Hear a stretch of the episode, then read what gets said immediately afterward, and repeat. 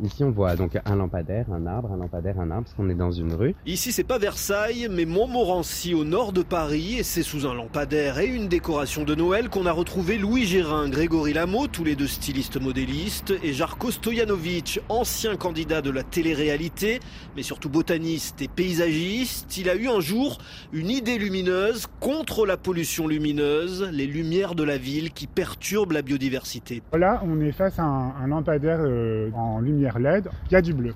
Mais le bleu, pour tous les êtres vivants, ça joue sur nos cycles hormonaux. Pour les insectes, c'est des longueurs d'onde qui sont beaucoup plus visibles que les autres. Résultat, on a pu compter l'été en Allemagne au pied d'un lampadaire, 150 insectes tués chaque nuit au pied d'un gratte-ciel éclairé la nuit au Canada. Ce sont près de 3000 oiseaux morts qu'on a retrouvés une année. Oiseaux, mammifères, poissons, personne n'est épargné. La pollution lumineuse perturbe le sommeil, la reproduction, l'alimentation et les plantes aussi en souffrent. Louis Gérin.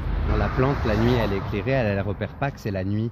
Donc elle continue sa vie, elle continue de faire sa photosynthèse, elle produit un excédent de sucre. Il y a plein d'insectes plus sucrés, hop, ils viennent la voir. Et comme elle peut pas dormir la nuit, eh ben elle est encore plus fatiguée, elle s'épuise. Et se retrouve plus vulnérable face aux parasites. Les trois amis ont donc mis au point un lampadaire sans lumière bleue, la plus visible et la plus nuisible. Une lumière chaude. On va la voir Ouais.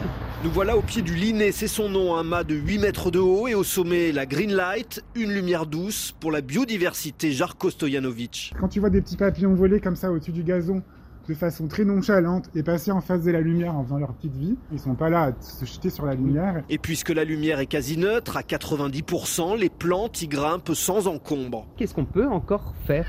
Eh ben, bonjour le chat. On a de façon omniprésente, ben, elle voit pas la lumière, en fait, c'est pour ça qu'elle pense qu'on est dans le noir. Eh bien là, imaginez une glycine, genre de 8 mètres de haut, la boule de fleurs géante. Et ben voilà, en 3 ans, c'est possible, ça parfume la ville, c'est beau et c'est joli. Ils l'ont appelé le candélabre pour des nuits plus naturelles.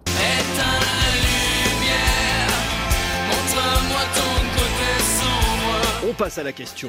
Les animaux sont-ils des lumières? Certains animaux, en tout cas, ne connaissent pas la crise énergétique, capable de produire leur propre lumière. Il y a bien sûr le ver luisant, mais c'est au fond des océans où il fait toujours noir qu'on croise le plus d'animaux lumineux, près de 80% des espèces. La lumière pour chasser ou pour attirer les femelles. Le sagre porte-feu, le plus petit requin au monde, dispose d'organes lumineux tout autour de ses organes génitaux.